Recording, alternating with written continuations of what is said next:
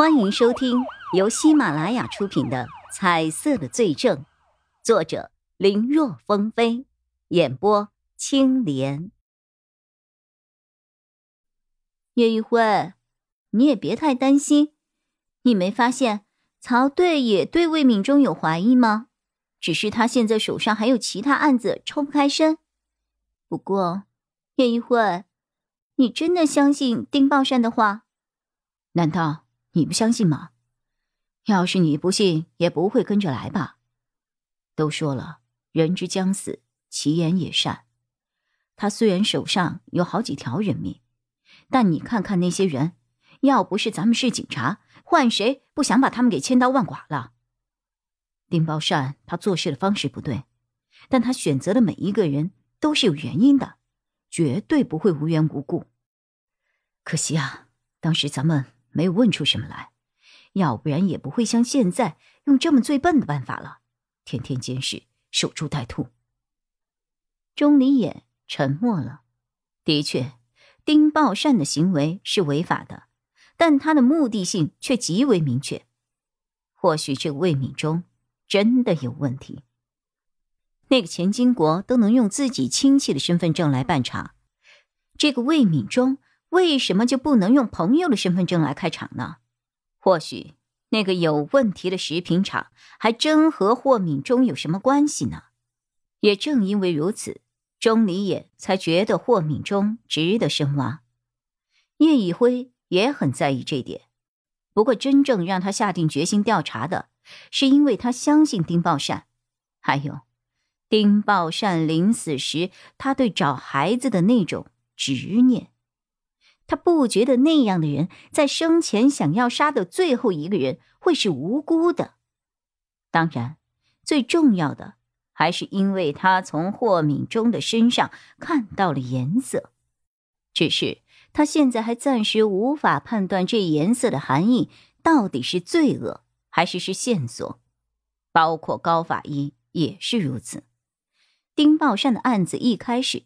他心里曾暗暗的怀疑过高逸逸是不是和案子有关，甚至他就是凶手。可一切证据都指向了丁宝善，丁宝善最后也亲口承认了罪行。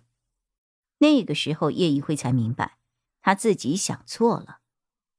但为何与霍敏忠一样，明明案子都结束了，高逸逸的身上的颜色依旧存在？正在疑惑着。叶一辉忽然从车的后视镜里看到了有辆车停在了他们的车后面。钟离，后面那车。话音未落，叶一辉就看到一个穿雨衣的人从车上下来了。因为下雨，所以能见度很低，根本看不清楚那个人的容貌。但那人身上的颜色却没有被遮掩，叶一辉看得十分的真切。这是谁呀？叶一辉的心里猛然闪出了许多念头。霍敏忠是他和钟离言两人亲自看着对方进入了别墅区，还没有出来的。这个时候，又有一个带着颜色的人出现，那这个人会是谁？和丁宝善的案子又有什么关系？有盘问的价值。有了这个想法，叶一辉就要开门下车去瞧瞧那个人是谁。结果。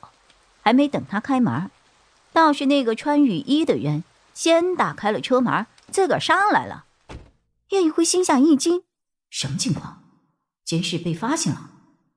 结果却见钟离眼倒是很熟络的说着：“怎么现在才来呀？说好的不是十一点半吗？”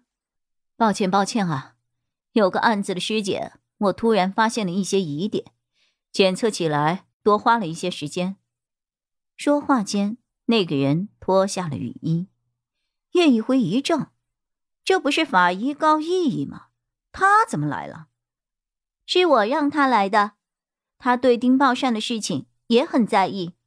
我那天跟他一说，他就表示也想出分力。”“对，我看了一下丁宝善的身体检测报告，简直是触目惊心啊！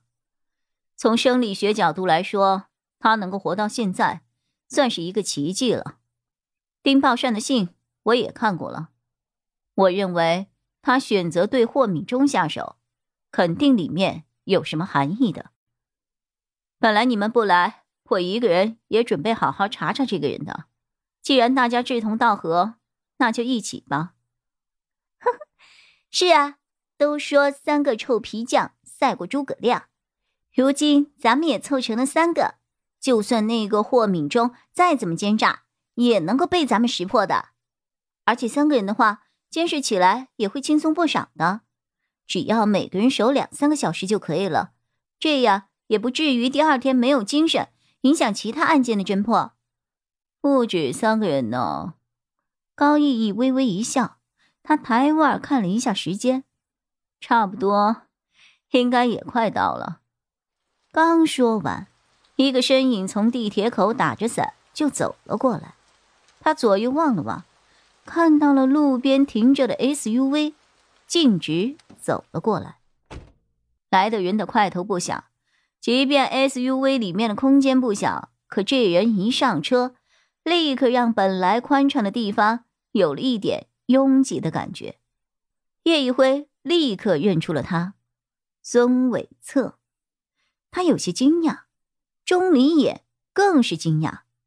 小策，你怎么来了？市局那边没有事情吗？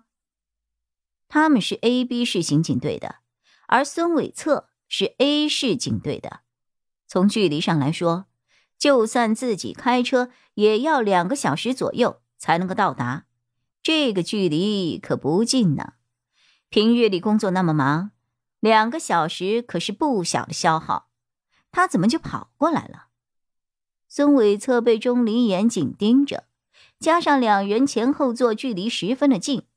那一副书生气的脸上，明显浮现出了一抹红晕，没敢和钟离眼对视。孙伟策取出了手机，双手连点。钟离眼的手机响了，他拿出来一看，好，我调休了。那就好，要不然这人指不定要监视多久。这么远的路，你来回跑，怪麻烦的。不过，你好像很久都没有休息了吧？